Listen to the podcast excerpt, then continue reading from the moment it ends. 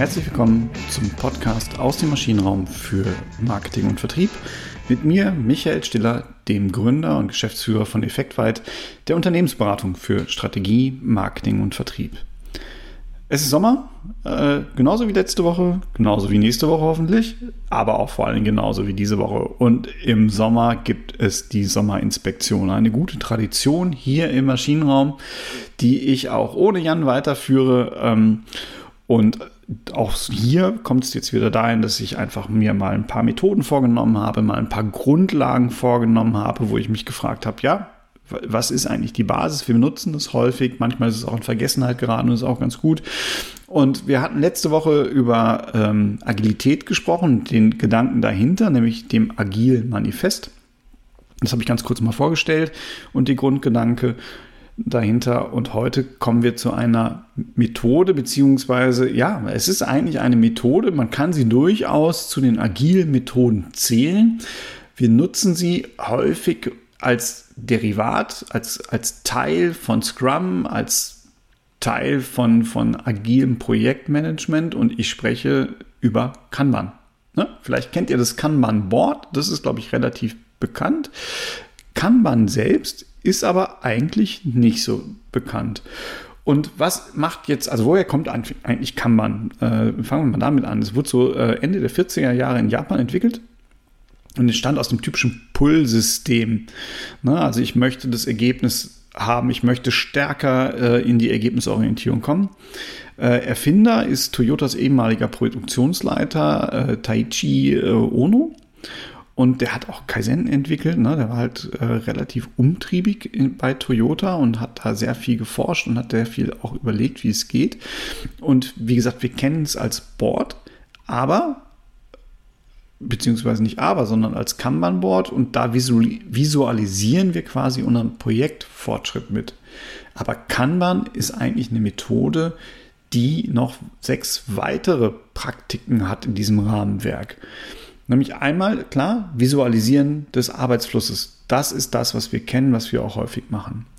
Was aber auch ein wichtiger Punkt dabei ist, limitiere parallele Arbeit. Mache nicht zu viel, sagt Kanban auch.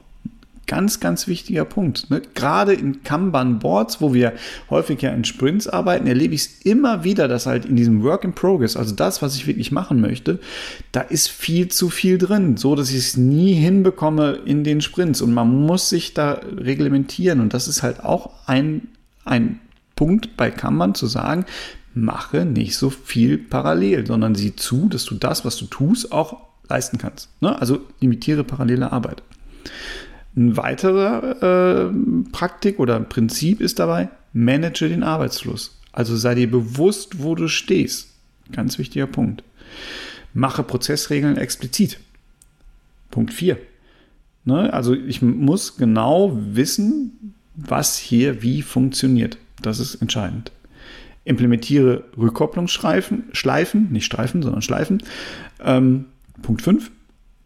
Dabei geht es halt darum, immer wieder diese Iteration zu fördern und zu gucken, wo kann ich besser werden? Ne? Also wie kriege ich das, diese Verbesserung hin?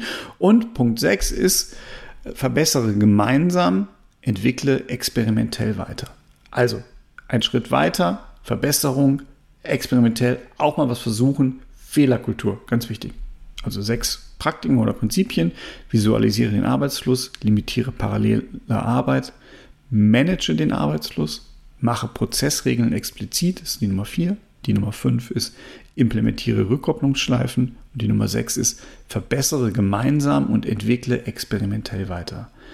Was bedeutet das häufig, wenn wir das Kanban-Board haben? Auch hier habe ich meistens Spalten, ne? also früher im klassischen Board, heute gibt es da tausend Software, ob wir das jetzt mit äh, Office machen, äh, Trello-Boards, äh, Jira, was weiß ich was. Also es gibt halt echt eine Menge Software, die das leistet. Aber eins ist immer gemeinsam, ich habe mehrere Spalten.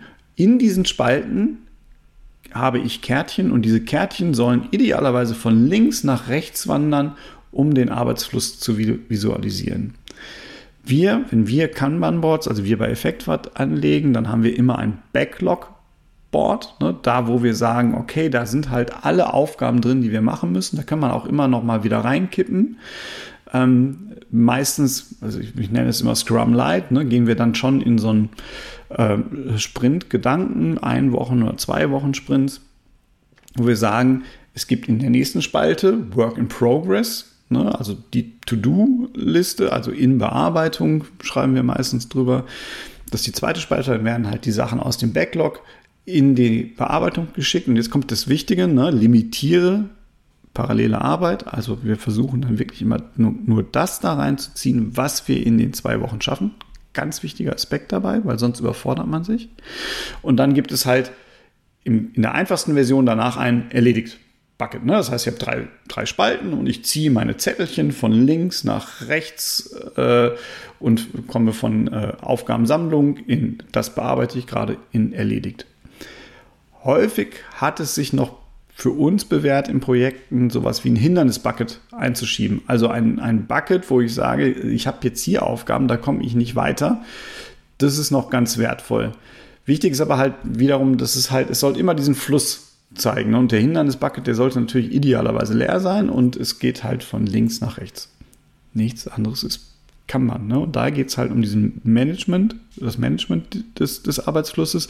Der Hindernis-Bucket ist für uns auch ein bisschen so, mache diese Prozessregeln explizit. Ne? Also wo wird klar, wann was nicht stimmt. Ähm, und das Sprechen darüber, äh, wie können wir uns verbessern, äh, wie ist dieser Prozess gelaufen, das sind diese Rückkopplungsschleifen, die man dann natürlich idealerweise gemeinsam durchführt. Das ist der Zauber von Kanban, zumindest so, wie er häufig in agilen Methoden gelebt wird und so wie wir ihn sehen. In diesem Sinne wisst ihr jetzt so ein bisschen, wo eigentlich das Kanban-Board herkommt. Ähm, ja, und ich wünsche euch noch ein paar schöne Sommertage. Hört beim nächsten Mal wieder rein. Es gibt noch eine Sommerinspektionsfolge, bevor wir wieder ganz normal in unserem Projektgeschäft und in meinen Berichten aus den Projekten sind. Und ähm, macht euch ein paar schöne Tage. Schreibt mir, wenn ihr Fragen habt, unter m.stiller.effektweit.de und bis bald. Tschüss.